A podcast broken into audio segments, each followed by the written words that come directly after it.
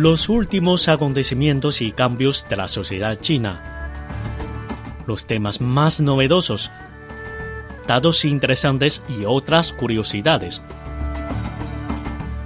Café Pekínés te mantiene actualizado sobre la China de hoy.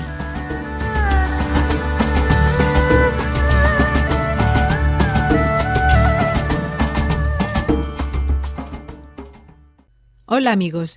Hace tres años, en una tarde mexicana, moría el gran autor colombiano y ganador del Premio Nobel, Gabriel García Márquez. Recientemente tuvo lugar en el Museo Jingtai, en Beijing, la conmemoración por el tercer aniversario de su fallecimiento. Con la participación de muchos representantes del mundo hispanohablante en Beijing, este evento fue muy solemne y significativo. Según las palabras de Óscar Rueda, embajador de Colombia en Beijing, las obras de Gabriel García Márquez siguen siendo muy vigorosas tanto en China como en el mundo entero. Entre ellas, Cien años de soledad, Hojarasca, Crónica de una muerte anunciada, La mala hora, El amor en los tiempos de cólera, así como otras. Yuan Xikun, presidente del Museo Jintai, así dijo en el evento. El Museo Jintai es la casa de la amistad entre China y América Latina. En el año 2013, en ocasión del trigésimo aniversario del otorgamiento del Premio Nobel a Gabriel García Márquez, recibí la invitación para alzar su busto e inmortalizar en esta tierra la búsqueda de sus ideas brillantes y al mismo tiempo para fortalecer la amistad entre el pueblo chino y colombiano. Gabriel García Márquez nació en Aracataca, de departamento de Magdalena, en Colombia en 1927. Poco después del nacimiento, su padre se convirtió en farmacéutico y en enero de 1929 se mudó con su esposa a Barranquilla, dejando a Gabriel en Aracataca al cuidado de sus abuelos maternos. El embajador Oscar Rueda subrayó la importancia e influencia de la compañía de sus abuelos en su infancia. Él dijo que Gabriel García Márquez creció en la casa de sus abuelos y Aracataca fue uno de los primeros hitos de la globalización económica de América Latina gracias a la llegada de las empresas internacionales para sembrar y exportar plátano, atrayendo al comerciante estadounidenses, árabes, italianos, franceses, españoles y venezolanos, entre otras nacionalidades. Este ambiente cosmopolita creó el contexto perfecto para desarrollar un genio universal, mientras su abuelo le contaba sobre una guerra de dos mil días y su abuela le hablaba de los cuentos de espantos con naturalidades ordinarias, abriéndole el camino hacia el realismo mágico en sus creaciones venideras. Su abuelo murió en 1936, cuando Gabriel tenía ocho años. Debido a la ceguera de su abuela, él se fue a vivir con sus padres en Sucre, donde su padre trabajaba como farmacéutico. Su niñez estaba relatada en sus memorias Vivir para contarla.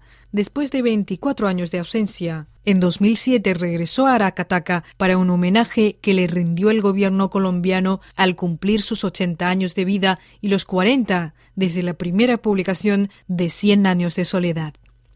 De joven se dedicó al periodismo. Según él, el periodismo era el mejor oficio del mundo.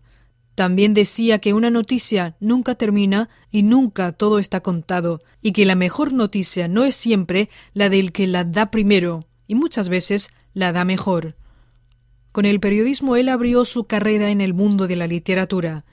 Yuan Xikun, presidente del Museo Jingtai, calificó así a Gabriel García Márquez.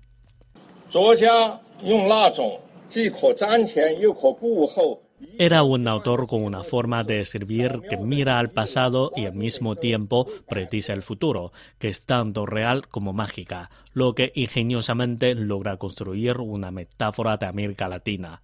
El espíritu esencial de su obra implica el deseo del autor al dirigir un llamamiento al pueblo de América Latina para lograr la independencia de las naciones y establecer una nueva sociedad altamente civilizada y en soledad. Según el embajador colombiano en Beijing, Oscar Rueda, Gabriel García Márquez pintó su literatura de color amarillo, que es el color de la felicidad. Este color tiene especial significado en su vida y en su obra. Aquí en China, el color amarillo simboliza la tierra, la cosecha y el oro, y también nos hace pensar en la esperanza, la nobleza, la alegría, la prosperidad. Según él, en Cien años de soledad encontramos el color amarillo cuando narra la muerte al Cadio Buendía.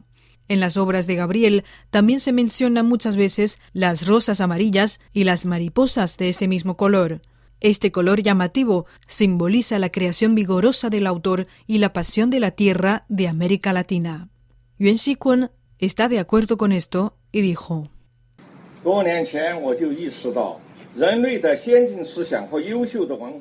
Hace muchos años me di cuenta de que las ideas de vanguardia y las mejores culturas de la humanidad como biodiversidad no es una creación independiente de algún sabio de algún país, sino un tesoro común de la humanidad. Terminamos este espacio con las palabras del embajador. Citó una antigua leyenda indígena que dice así, Si captas una mariposa amarilla, puedes contarle tu deseo sobre la felicidad este ser maravilloso es capaz de convertirlo en realidad.